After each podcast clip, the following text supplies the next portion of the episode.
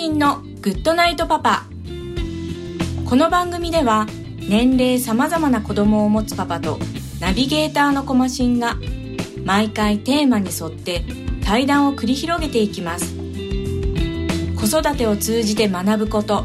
妻には言えない本音社会との関わり方などここでしか聞けない話が盛りだくさんですそれでは今回の対談をお楽しみください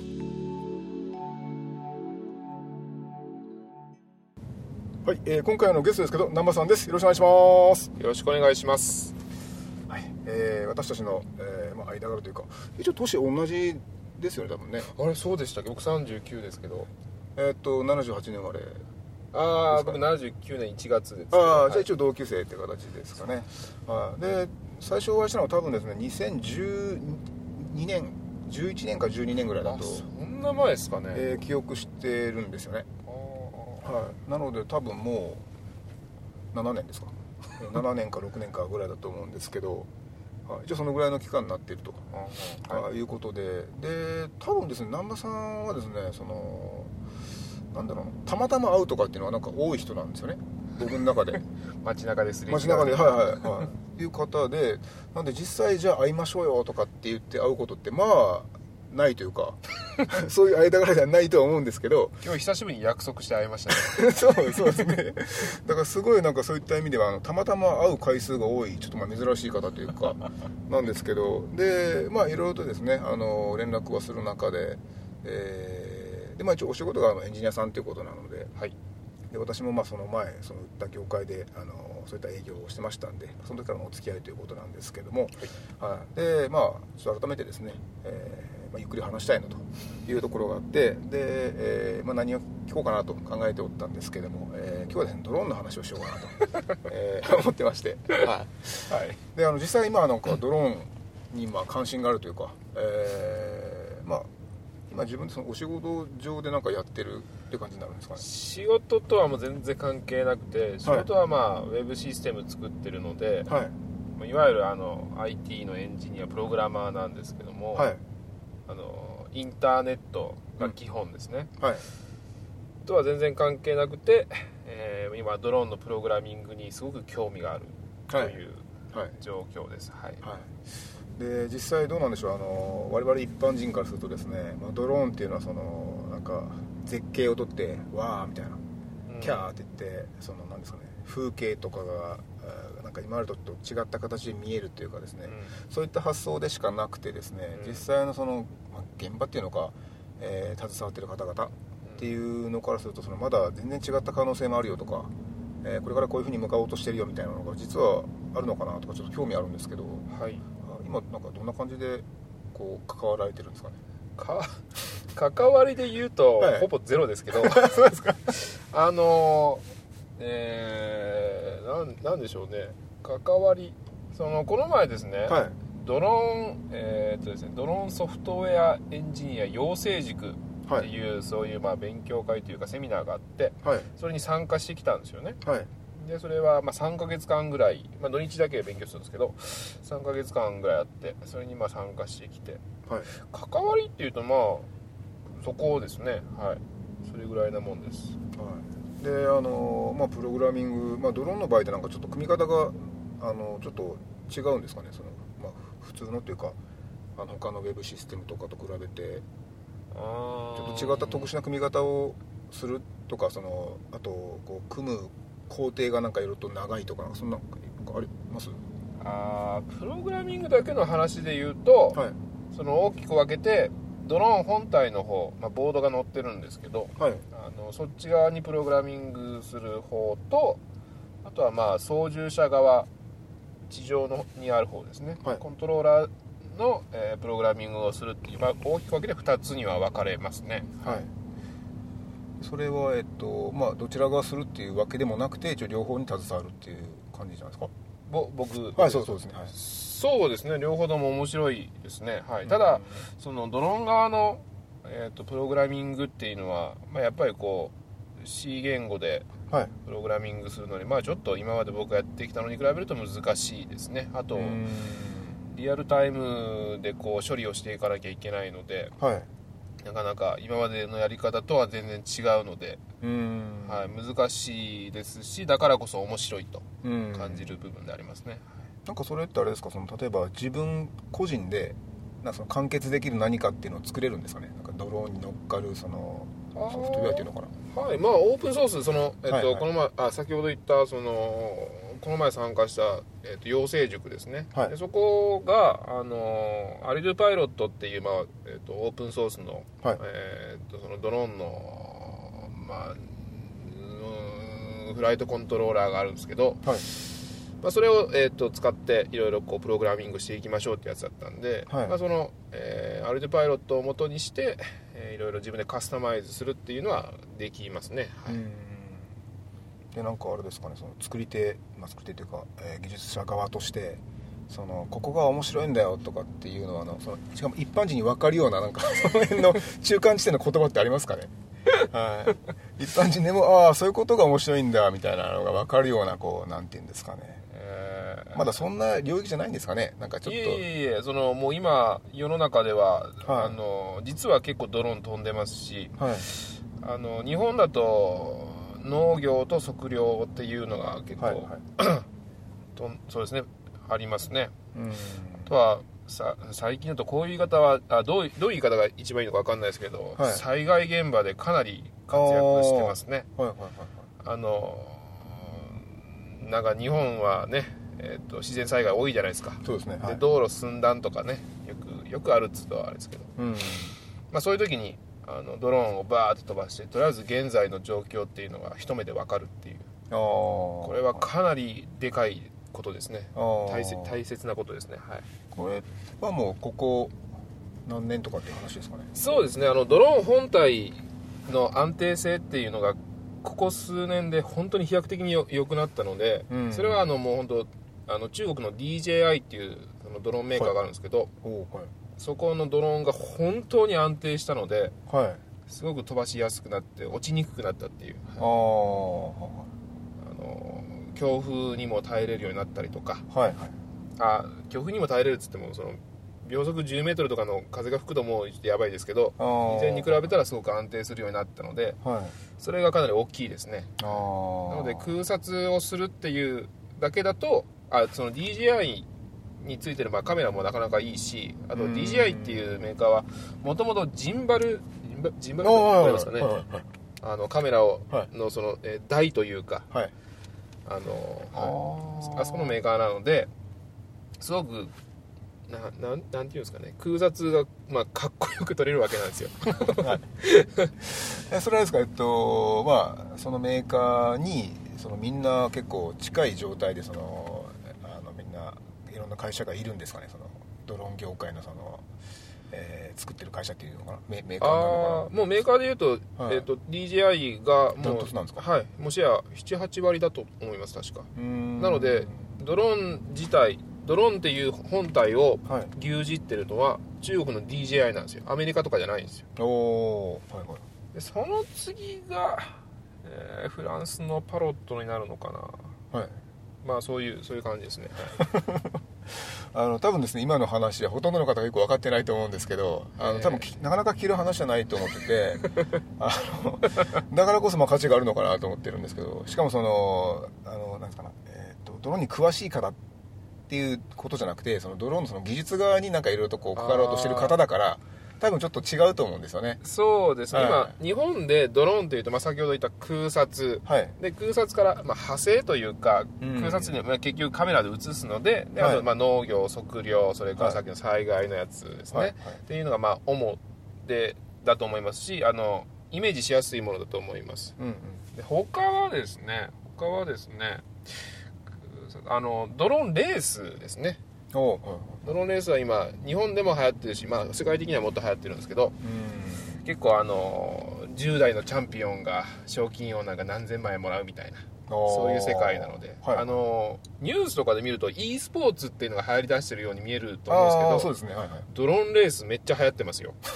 ですかあれですかあんまりこうえっ、となんかその地上波であんまり放送されてない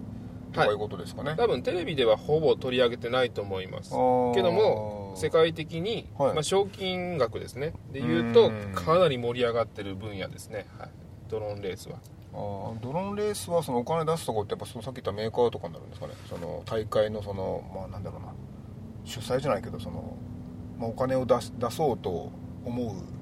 団体って言ったらやっぱその辺のそうですね、まあ、ドローンレース用の機体とかもまあ売ってたりするしうん結構自作が多いみたいなんですよねおーはいはいパーツ結構たくさん買わなきゃいけないしうーんあとはですねその、えー、とカメラがまあついてるんですよね、はいレース用のドローンってはいでそのカメラの映像を映す、まあえーゴーグルはいもあったりするの ではいいいですねなんかそその世界もうあれですかねマニアックな世界い入ってまやすかいらやいやいやまだ僕はあ、まあ、僕は大丈夫ですけどまマツコの知らない世界的な感じでマツコが唖然とするみたいない やいや僕はあの結構なんかまあ全然まあ聞けてると思うんですけど、 まあ、このあの放送を聞いてる方がどうかは分かんないですけど、はい、ただまあそこはまあはい今でも言った空撮系とはいドローンレースこれ僕全然その、あの詳しくない んですよえっとじゃあくわ詳しい詳しいとこはどの辺になるんですかねドローンの まあ勉強してるのはドローンのプログラミングの方なので、あはいはいはあくまでもさっき言った2つっていうのは、いうんまあオペレーター操縦者の話なんですよね操縦士なんぼみたいなはいはい僕はそっちにはあんま興味がないのであのまあちょっと興味がないっていうお話だったんですけど、はいでそのじゃあそのドドローンになんか行こうかな今行こうっていうかそのドローンのプログラミングやってみようかなと思ったのはあれですかねそのなんかこう自分の中でなんかこの新しいことを始めたいとかそういう好奇心からだったんですかねその始まりはそれで言うとまあ、はい常になんか人がやってないことをしたがるうんたちではある ので、タチなんです ねそうですねはあの最初はですね去年のこれこんなこと言ったらもう会社名までバレてしまいますけどまあちょっとあの社内ハッカソンっていうのがあって、いはいはあのハッカソンっていう言葉はあれですかね難しいですかねいいやえっとなんか大丈夫ですかね自由に発想してなんかを生み出していくみたいなこう会合的なこうイメージですけどハッカソンってなんかそうアでイすねディア出し合うみたいなハックとマラソン合わせてハッカソンで、ままあ、自分たちでアイデアア出して自分たちの好きなもの作ろうっていうそれだけなんですけどでそれで2日間あの期間がありましてはいでその前にまあアイディアをみんなで出し合うんですよね、うでん1人で勝手に作っちゃダメと2人以上でつやりましょうとチームを必ず作るっていうずはいなのであのあ相手を説得しなきゃいけないんですよねこういうものを作ろうっていううちゃんとででしかもそれは勉強しましたじゃなくて、はいえーちゃんと動くものを作りましょうっていううーんそういうそういうハッカソンなんですよねはいでえっとまあいろいろみんなであのアイデアを出し合うんですけどもその中でそりゃドローンって最近あるよねみたいな感じでうんその時は僕ドローンのプログラミングなんて全然知らなかったんですよはいはい今の小島さんと同じようにああ空撮がみたいなそういうあーそういう状況やったんですけど、はいでまあドローンちょっとこうこれ話長いですかね、全然いいんですよ はいまあ、ドローンの話したらまあいろいろはい食いついてきたので、みんながで僕もいろいろ調べ出したら、おーはいあのパロットっていうメーカーはで、いはいマンボっていう小さいですね、はいあのドローンがあるんですよね2はい0ンチ ×20 センチぐらいではいそういうドローンはまあトイドローンっていうやつでおー日本だと日本の航空法だとはいあの 200g 未満のドローンはまあ勝手に飛ばしていいんですよねおおその例えばここでもあここでもってあれですけど、はいはいここでも人の土地でも飛ば,、うん、飛ばしていいっつったらあれですけど、まあ、飛ばしていいんですよ航へ空法には引っかからないっていうおおーでそういうドローンがあって、えー、とプログラミングができると、うんうんまあ、どういうレベルでプログラミングができるのかちょっとわかんなその時は分かんなかったんですけどなんか面白そうだからこれでなんかやってみようよみたいな、ああはでい調べ出したらすごく面白くて、うんあのまあ、実際に飛ぶわけですよねはいでプログラミングで自動で例えば離陸してうん前に進んで、えー回えー180度向きを変えて戻ってくるみたいなのもまああーやろうと思ったらすぐ作れるわけですよ、はいはいでカメラがついててそれはでカメラの映像も、えーとそのアプリの方で解析したりもできる状況だったので、はいえーその 時作ったのはあのセルフィーってあるじゃないですか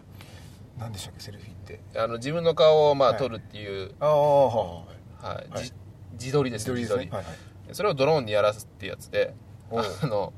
顔を見つけたらはい近づいてくるんですよおでーそのなんで近づいてくるかっていうとはいドローンに乗ってるカメラがまああの単純なカメラなのではいズーム機能がないんですよねあなーので顔がちょっとこうあったら、はい近づいていけとえーそう近づいてまあ画角いっぱいにこうね顔がなるよよおお自らズームするっていう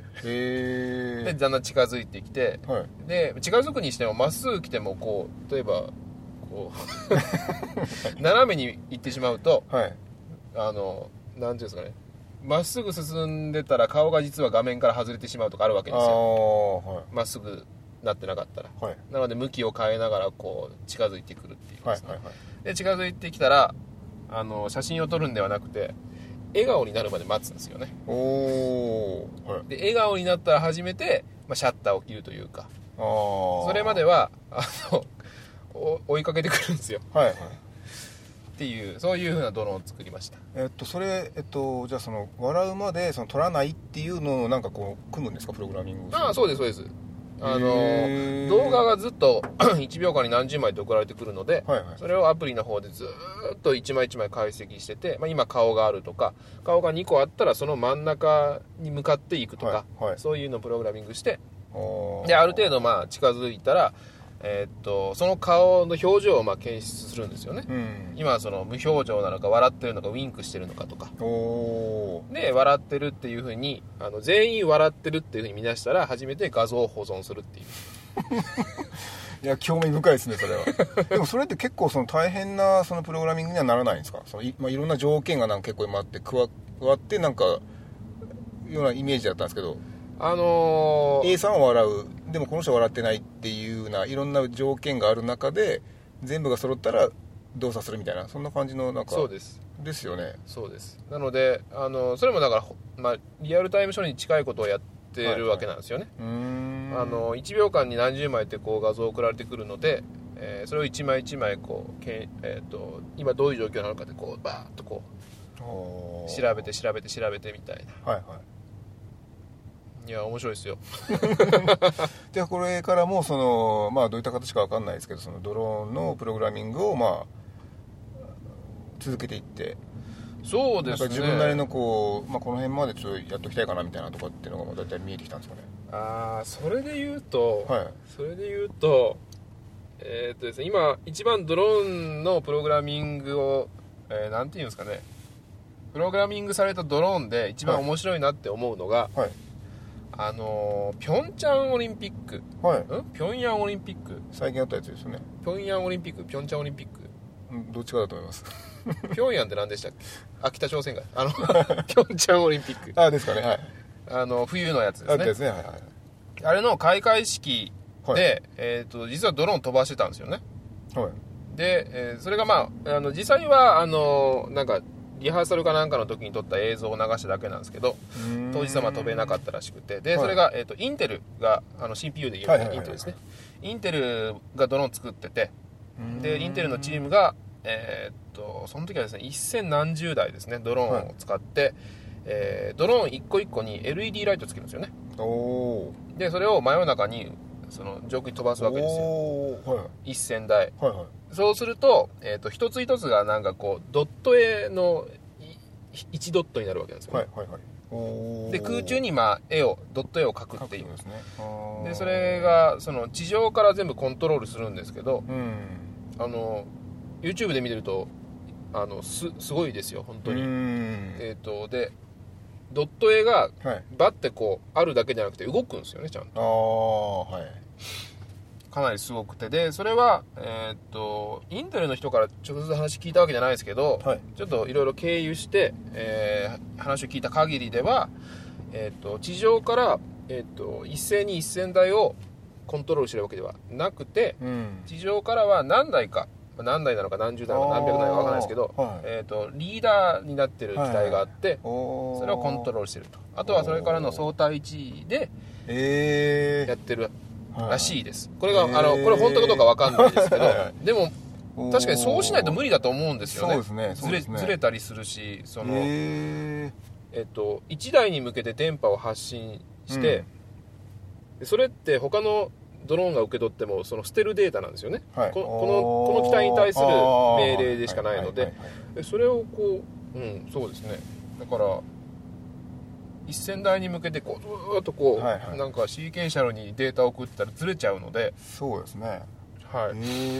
えまあ、そういうふうなそういうのを軍制御っていうふうに、はい言う言うんですけど、まあ、おー軍制御してるはずですね、はいはいはいなのでそれはめっちゃ面白いなと思いました、はいそうですね、だからエンターテインメントの領域ですねうんああそうですねで最近だとそのまたインテルのチームが自ら、えーギネス更新したんですけどはい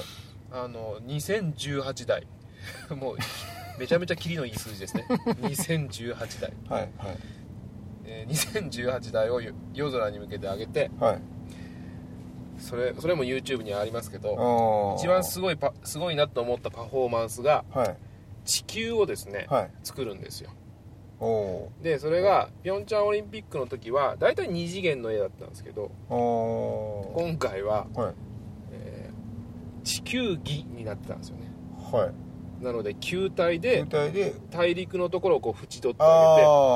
あアフリカ大陸とかアメリカ大陸とかはのい枠の部分へにーこうすずごいなっとドローン配置してはいで球体なのでどっから見ても地球になってるんですよああってことですねあーねでさしかすもごいな自転してるんですよええすごいですね それぐーって動いてておおそれすごいですねこれ本当にドローンでやってんのかなとか思いながあらーすごかったです本当にでそれもやっぱさっき言ったみたいにそのその中のそのなんだろうなリーダークラスにとりあえずこれだけ走っといてやってると思いますあね、ーはそれすごいですね い、めちゃめちゃすごいですよこれぜひあ後で見ましょうはいもう全員見ましょう これこれ聞いてる人にね聞きましょうあの YouTube でインテル2018、はいあとなんだろうなまあなんかそういうので、はい、検索したら出てくると思ううーんでん50周年記念か80周年記念とかなんかそんなのは話でした確かアニバーサリーって書いてあったんでいやすごいですねそういうのにはすごく興味ありますねはいはいはいあとはなんかこれもあのエンタメ系になりますけど、はい Perfume と一緒にですねドローンが一緒にダンスするパフォーマンスするっていうのがあるんですよはいそれも結構面白いですよおーそれどっかのえっとなんだろうなえっとプロモーションビデオとかじゃなくてライブでそういうことやったってことですかねそうですねなんか、えー、すごいな、うんちょっと僕も細かいの忘れましたけど確か、はいは NHK で放送されたはずですねそれまで YouTube に上がったんで見たんですけどうーん はいいやすごいですねエンターテインメントの方にそうですねあ結局僕は興味があるのかなっていうああそういうことですかあうんーかもしれないなってことですね自分のそう中でですね本当は世の中に役に立つのは、うんあの日本だと農農家の人ね減り続けてるんでうんそれをねあのドローンで手助けするっていう方が本当はいいと思うんですけど、はの農家というか、まあ、一次産業ですね漁業とかもい、は含いめ、て、そうですねあーいやなんかこれからなんかどこまで行くかわかんないですねじゃあねドロああオリンピック東京オリンピックでめちゃめちゃドローン飛んでると思いますよーンああはいはいはいその警備なのか、えっと放送に使ってるかあーまあ、何に使うかわかんないですけど、まあオリンはいあの開会式だけかもしれないですけどはいめちゃめちゃドローン飛んでると思いますそれドローンの技術者足んないんじゃない ですかまあいやわかんないですけどそれのあですね東京にはですね今はめいっちゃドローンの会社増えてます、あそうなんですかああ本当に増えてますえーあと九州でいうと、まあ、佐賀にあのオプティムっていう会社ありますしうーん僕はまあ農業系のこと結構やってるんですけどあーあと大分もですねドローンのなんか研究所みたいな施設を作ったんですよね、はい大分市が作ったのかなちょっと忘れましたけど、うーん福岡はですねなんか空撮の会社めっちゃありますね あそうですか空撮の会社はめっちゃありますへあのドローンエンジニアを募集してる会社はないですけどー そうですかあと東京と大阪と静岡だったかなはあのドローンエンジニアを募集してる会社は結構ありますねあそうなんですかいはやいー福岡って感じですね いやなんか福岡もこれからどうだろうなまあいろいろと出てくるとは思いますけど、まあ、今のところだからまだあれってことですよねそんなにってことですよねそうですねあーいやすごいですねもうなんかドローンの話だけでだいぶはいもう他の回とは全く違ったもう価値の ある回になりましたけどあーで一応、まあまあ、ドローンに関してはその辺の、まあ、これからも楽しみだしってことでもう話題変えようとしてますいやねいや違います違います違います違いますいやあのーでやっぱその技技術者っって言い方もあれですけどそのそういうなんかものを作る人ってですね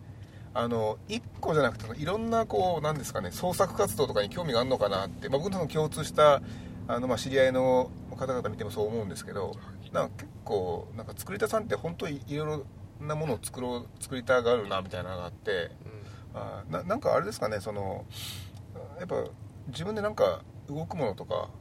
自分の作ったものがその形として目の前にすぐあるっていう状況がやっぱ好きなんですかねそういう人ってそうだと思うんですけどもあのいろいろプログラマーでもいろんなタイプの方がいて、うんうん僕なんかはものを作りたいんですよね最終的に動くものっていうの、まあ、それが画面のあ中ーむ昔はまあ画面の中だけだったんですけど今ははいもうドローン動くのが楽しくてしょうがないですけど、んそういうふうな、まあえー何か動くものを作るっていうのが好きな人もいればうんあの普段やってるそのなんか何回も同じことやってるルーチンワークってあるじゃないですかはいはいそれをとにかく効率化するのが楽しいっていう人もいるし、そうですよねはいはいあとはなんかあーライブラリーっていうとちょっとまた専門的な話 になって、あの噛み砕いてもらっていいですか 一般向けにえー、ものを作ってるはいプログラミングしてる人に役立つものを作る、ああはいはいはいツーツール的な役割ですまあそうねで,、すよね、はい、っていうのを作るのが好きな人もいますしうんいろいろんなタイプの人がいますねうんあとは人をねあの攻撃するのが好きな人もいますしそうですねちょっとまた違った話になるかもしれないですけどその辺はなんかいろんな人がいるなと思ってでなんでしょうねえーやっぱそういう、まあ、職人って言い方あれですけどやっぱそのなんか自分の作ったものが目の前でこう形になってそれに対してなんかレスポンスをすぐもらいたいっていう人あーが多くて、そうですねまあまあ、僕の周りですよ、あはい、それがあってだからそのある人は急にパン職人になったりとかしたんですよあいいですねうんうんでパン作ってそのしかもあれっても対面で大体売るじゃないですかパン屋さんの場合ってうんうんだからどっかに卸すとかじゃなくてもう目の前にお客さんがいてで自分が作ったものが目の前でそのまあその場でやるかわかんないですけどそのまあ次回来た時に美味しかったよとかっていうのが結構早いレスポンスがっはいていうところにやっぱ身を置きたいとかいう人が結構いてですねうんやっぱなんか自分の作ったものとかがどう使われてるのかとかどうなってるのかうんうんっていうのがやっぱ分かるっていうのは結構大事なことだとまあ僕は思っててですね、うんだからそういった意味では結構なんか皆さんそのなんだろうなやっぱ楽しいんでしょうね自分のそうですね僕も結局今の会社入ったのはううんユーザー数ですもんねおおそうなんですかもうたらたらユーザー数です本当へにえいやそれなんか興味ありますね ユーザー数ですかユーザー数です、へーあのまあそれはあのフリーランスあの今の会社入る前はフリーランスだったんですよね、はいはいフリーランス楽しかったんですけどうん自分で結構仕事選べるしそうですね何を作るかっていうのはまあ蹴る依頼があっても蹴ろうと思えば蹴れるのでうん良かったんですけどはあの、まあ、結局使ってくれてる人っていうのが同時になんかねあのそんなす多くなかったっていういお同時アクセス数とかもその秒間1000もいかないぐらいだったんで、ああそれに比べたら今の会社のやつはまあなんかすごい規模なので、はい、ああいやでもそれはそうですかユーザー数でユーザー数ですね完完全におで結局ユーザー数が多い会社っていうのはやっぱり優秀な人も絶対集まってるので、ーうーんそのもう刺激はものすごくありますねはい働くだけで刺激がめっちゃありますああいやそうそうかゆあそうだな多分そのうん作っているものっていうかその仕事として今やってることがそのユーやっぱりユーザー数っていうのがすごくあのイメージしやすいものを作ってるからかもわかんないですけど、うあーなんかユーザー数ってまあ確かにそうですよねだって使ってる要はお客さんどんだけ役に立ってるかみたいなんうんとこで測りやすいと思うんでやっぱユーザー数ってなんかすごい素朴ですね逆に今思いがあああ、は結局ユーザー数稼いでるアプリとかウェブサービスっていうのはいはいうんすごい人たちが作ってるしああのープログラマーだけじゃなくて企画をする人もそうだし、はいはいデザイナーもそうだしはい絶対すごい人たちが集まってるはずなんですよそうですじゃねないと残らないんでああはいその一瞬バッてこうねうん盛り上がるアプリっていうのは結構あると思うんですけどそれからずーっとユーザー数稼ぎ続けてるっていうのはやっぱりすすごい人たちが集まってるのではいいやそこにはやっぱうん魅力がいっぱいありますもんねはいどうせ働くんなら1日8時間10時間、ねはい人生削ってはいいくんであれば、はいそういう人たちと働く方が全然面白いですからねああなるほどなユーザー数かあんま考えたことなかったですね そのまあ、ユーザー数っていう、まあ、そういう言い方っていうかそういう見方はあんましてなかったんで、うんまあ、どっかで役に立ちゃいいかなとかういうのはありましたけど、その数とかっていうのは逆にそこはこだわるべきとこかもしれないですね自分でやったのはどんだけの人たちに関わったのかっていうのは結構なんかそうですねあそもうなとのもと僕もその自分が作りたいものを作ればいいじゃんと思ったんですけどまあへーそれだとだんだん虚しくなってくるんで、えそうやってその何年ぐらい前までそう思ってたんですかだいぶ若い時にそう思ってたのかあー最初ですね僕、はいはいその物流システムとかやってたんで、はいまあ、硬いやつやってたんですよねそうですねそのうんその頃はだから逆に自分の好きなものを何も作れなかったんでうん逆にそういう思い強かったですね自分の好きなものを作りたいっていうあーはいはいはいで作ってみた結果としてまた一まあいろいろとあって、まあ、結果としてまあ役に立つものみたいなとこですかねそうですね、はいーんいうやいやいやでもそれってなんかあれですねあの技術の方が言えることですねそれって自分で作り出すとかそういう でもそういうのはなんかできないできないというかそのそういう職にない人もやっぱりいっぱいいると思うんで、はい、ああだからそういう人がじゃあ自分がやってることってどうやって役に立ってるのかなとかいうのが結構分かりづらい仕事もあると思うんですよねあああだからそういった意味では結構作り手さんっていうのはなかなかそれが、まあ、分かりやすいというか測りやすいというかーそうですねうんそういった意味じゃやっぱり面白い仕事ですね面白いと思いますよ、はうい、んやっぱ物を作るっていうのはですねまあそんな話をしておったらですね、えーもうお時間が やっていきましてはいまあ、あの今日はちょっとあの今までの回とは全く毛色が違ったあの回になったんで僕は面白かったんですけどね あなかなかこんな話も聞けないと思うので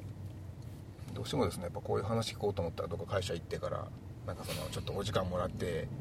あの聞かせていただきますみたいな感じになっちゃうんで、まあ、こういった話がその一般の方々に触れるっていうのはなかなかいいんじゃないかなと思ってたんですけど。はいはいまあ、一応、まあ、そういった形で、はいあのお時間になりましたんで、はいえー今回はこれで終わりたいと思います。ありがとうございましたありがとうございましたコマシンのグッドナイトパパ今回の対談はいかがだったでしょうか小さい頃両手の人差し指と中指を重ねて飛んでる飛行機を見上げたことを思い出しました皆さんはいかがですかではまた来週お会いしましょうおやすみなさい